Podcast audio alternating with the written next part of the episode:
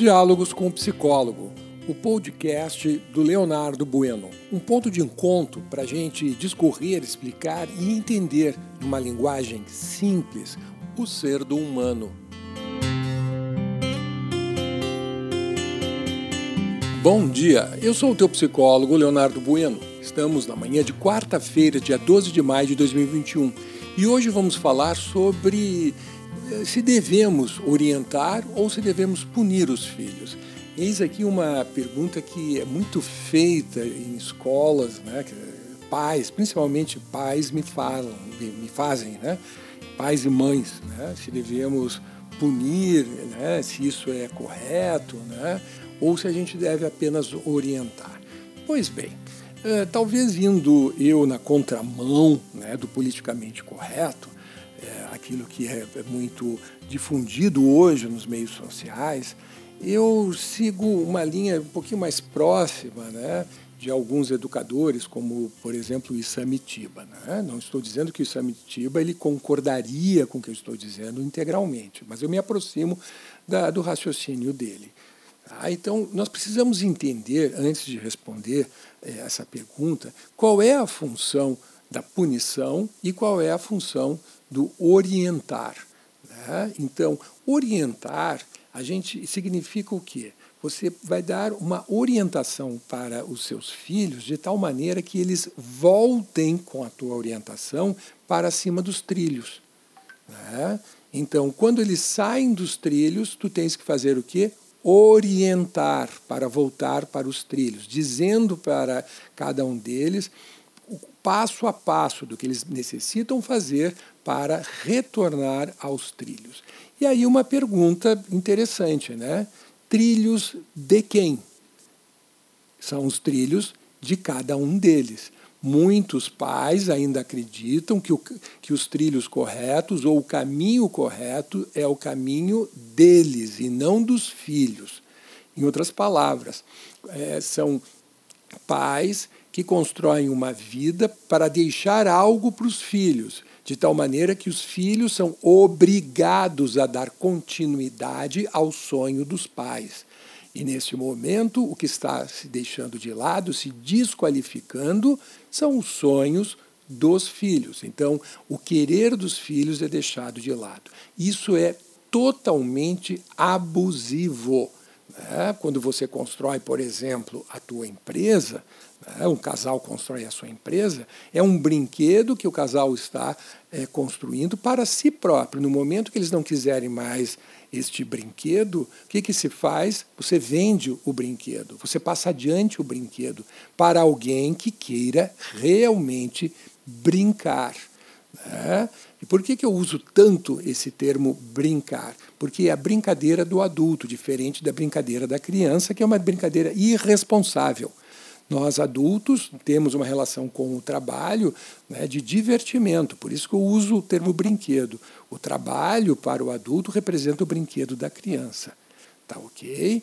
Então veja, né, então eu vou orientar os, as crianças, os filhos, né, os meus filhos, os meus sobrinhos, os meus pacientes, para voltarem para o seu trilho, para o seu caminho de desenvolvimento evolutivo a fim de que eles possam construir, cada um deles, a sua própria obra, e jamais querer que eles finalizem a minha obra, ou deem continuidade à minha obra.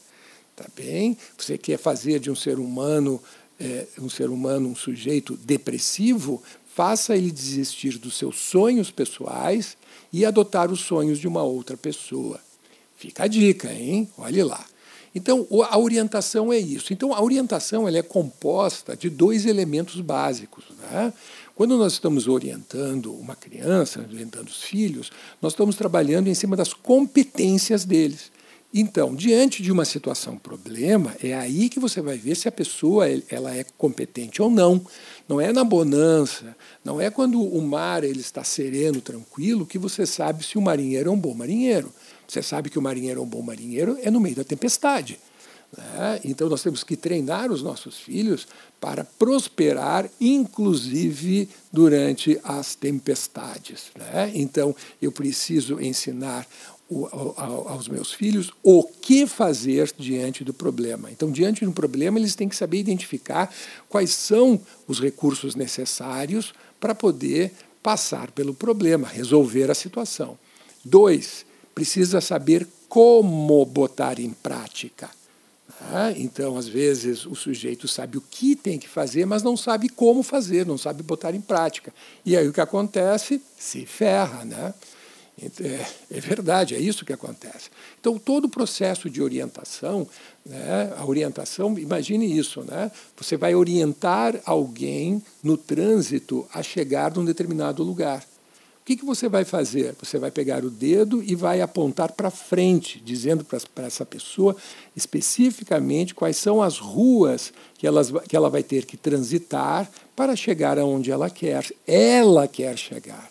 Nós, enquanto pais e mães, nós devemos fazer a mesma coisa, perguntar para os filhos, o que que tu queres ser? O que tu queres vir a ser no teu futuro? E quando tiverem, só quando tiverem maturidade, eles vão dizer: ah, eu quero ser bailarino, quero ser florista, eu quero ser engenheiro, eu quero ser nutricionista, eu quero limpar barcos, eu quero ser faxineiro, não importa, é o sonho de cada um, não é verdade? E nós, o nosso dever de pais e mães, né, o nosso dever qual é? De orientar, apontar com a ponta do dedo o caminho para ele poder alcançar aquilo que ele está determinando para si. Perfeito? Então, nesse sentido, não existe né, objetivo, profissão, né, um maior do que o outro. Por quê? porque eu meço qualidade de vida profissional por realização, por alegria, por prazer. Eu conheço um número enorme de péssimos médicos que odeiam a profissão de ser médico, porque adentraram essa profissão por conta do dinheiro. Eu conheço juízes, desembargadores que odeiam a profissão e, portanto, são péssimos juízes e péssimos desembargadores. Por quê? Porque entraram nessa profissão por conta da estabilidade e do dinheiro, e não da realização pessoal. Né? E aí nós temos um divisor de águas tá? entre realmente os, os profissionais né, de alma, como a gente diz, que são os fora de séries, e aqueles que estão ali para cumprir tabela. Perfeito? E a punição? Qual é o, a, o sentido da punição? Gente, aí é um, é um, eu sei que é um, é, uma, é um assunto um pouquinho mais lamacento, em virtude de tudo que se falou né, é, é, num passado recente a respeito de punição. Então, primeiro lugar, tá? Então vamos, vamos começar a limpar esta palavra, né? Punir. Existem inúmeras formas de punir, né? É, é, desde formas mais amorosas, punição amorosa, Leonardo, uhum, desde punições amorosas até punições humilhantes, dolorosas. Tá? Então, é, na, na minha percepção, na minha experiência profissional, na minha vivência enquanto pai, nós temos que evitar de tudo que é jeito as punições dolorosas. Nós temos que orientar dentro de uma, um ambiente chamado o ambiente do amor, que são, aí no caso, punições, inclusive, né? as orientações amorosas e as punições amorosas. Muito bem, o que é punir? Punir nada mais é do que assumir as consequências dos seus atos. As consequências é a punição. Então, se uma criança ela opta por seguir um, uh, por um caminho que aonde está praticando comportamentos errados, isso vai ter uma consequência, não é verdade? E esta consequência é a punição.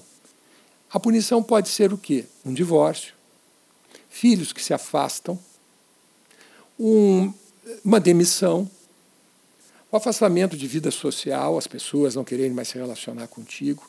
Observe que a vida em si ela é extremamente cruel. Ela te pune. Não ache que, que você vai ter, você vai poder ter uma vida, exercer uma vida praticando coisas erradas e que você não vai ser punido nesta existência. Existe um ditado que diz: é aqui que se faz e é aqui que se paga. Aí a gente observa políticos corruptos, a gente observa é, empresários que também são corruptos, que fazem as coisas erradas, e nós vemos esses empresários em, vivendo em mansões, andando em helicópteros, tirando fotos em festas maravilhosas. Não é assim que você mede a felicidade de alguém. Você mede a felicidade de alguém é no dia a dia. Né? Aquilo que a gente faz nessa existência, a gente colhe nessa existência também. Uma pessoa que opta por fazer por um caminho de erros é uma pessoa que para o resto da vida vai estar com o fifofu na mão. Por quê? Porque a gente acaba trazendo para perto de nós pessoas que têm a mesma estrutura que nós temos. Pessoas que trilham o caminho do erro acabam trazendo para perto de si outras pessoas que estão no mesmo caminho. Observe, por exemplo, as histórias de, da grande maioria dos traficantes. Né? Eles foram mortos por quem? Pelos próprios empregados. Não foi só facções diferentes, foi pelos próprios empregados. E aqueles que ainda não foram mortos estão o tempo todos atentos, em um estado de tensão. Eles precisam estar olhando para onde andam, precisam ter um séquito de segurança à sua volta, que é para não morrer, não levar um tiro nas fuças. Aí eu te pergunto: é muito bonito ver o cara caminhando na rua com um correntão de ouro, né, com um brinco de diamante, sabe? Mas no dia a dia ele vive numa prisão. Isso é qualidade de vida? Sinto muito, mas não é. Né? Então veja só, a vida está te punindo e vai te punir sempre, sempre que você sair, né, se desvirtuar e sair do teu caminho de crescimento amoroso pessoal a tua evolução amorosa pessoal.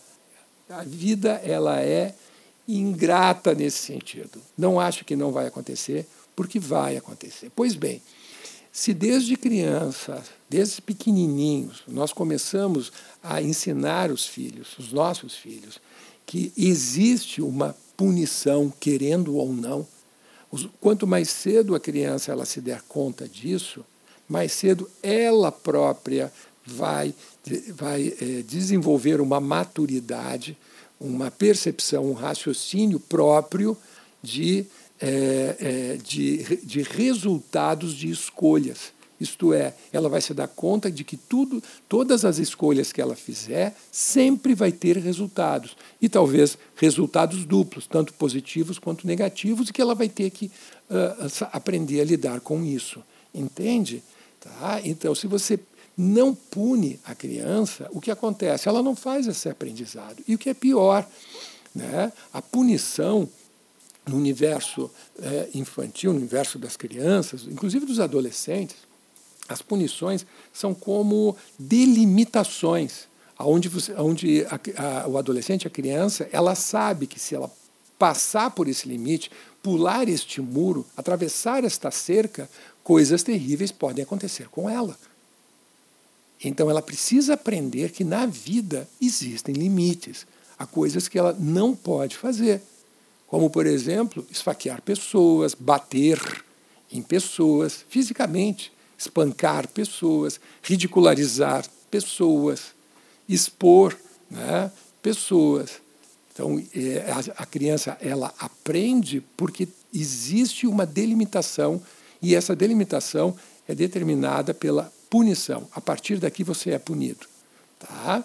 Então, nós pais, e aí fica uma dica para você, né? nós pais, mães, você tem que dizer para a criança até onde ela pode chegar. Até aqui não tem punição, a partir daqui tem punição e é esta punição que vai ser praticada. E uma vez que você diz isso, se a criança puxar, pular a fronteira, não tem churumela ela vai ser punida da maneira como tu disseste que ela ia ser punida. Então, antes de dizer quais são as punições, pense se tu tens estruturas, estômago para manter esta punição. Tá certo?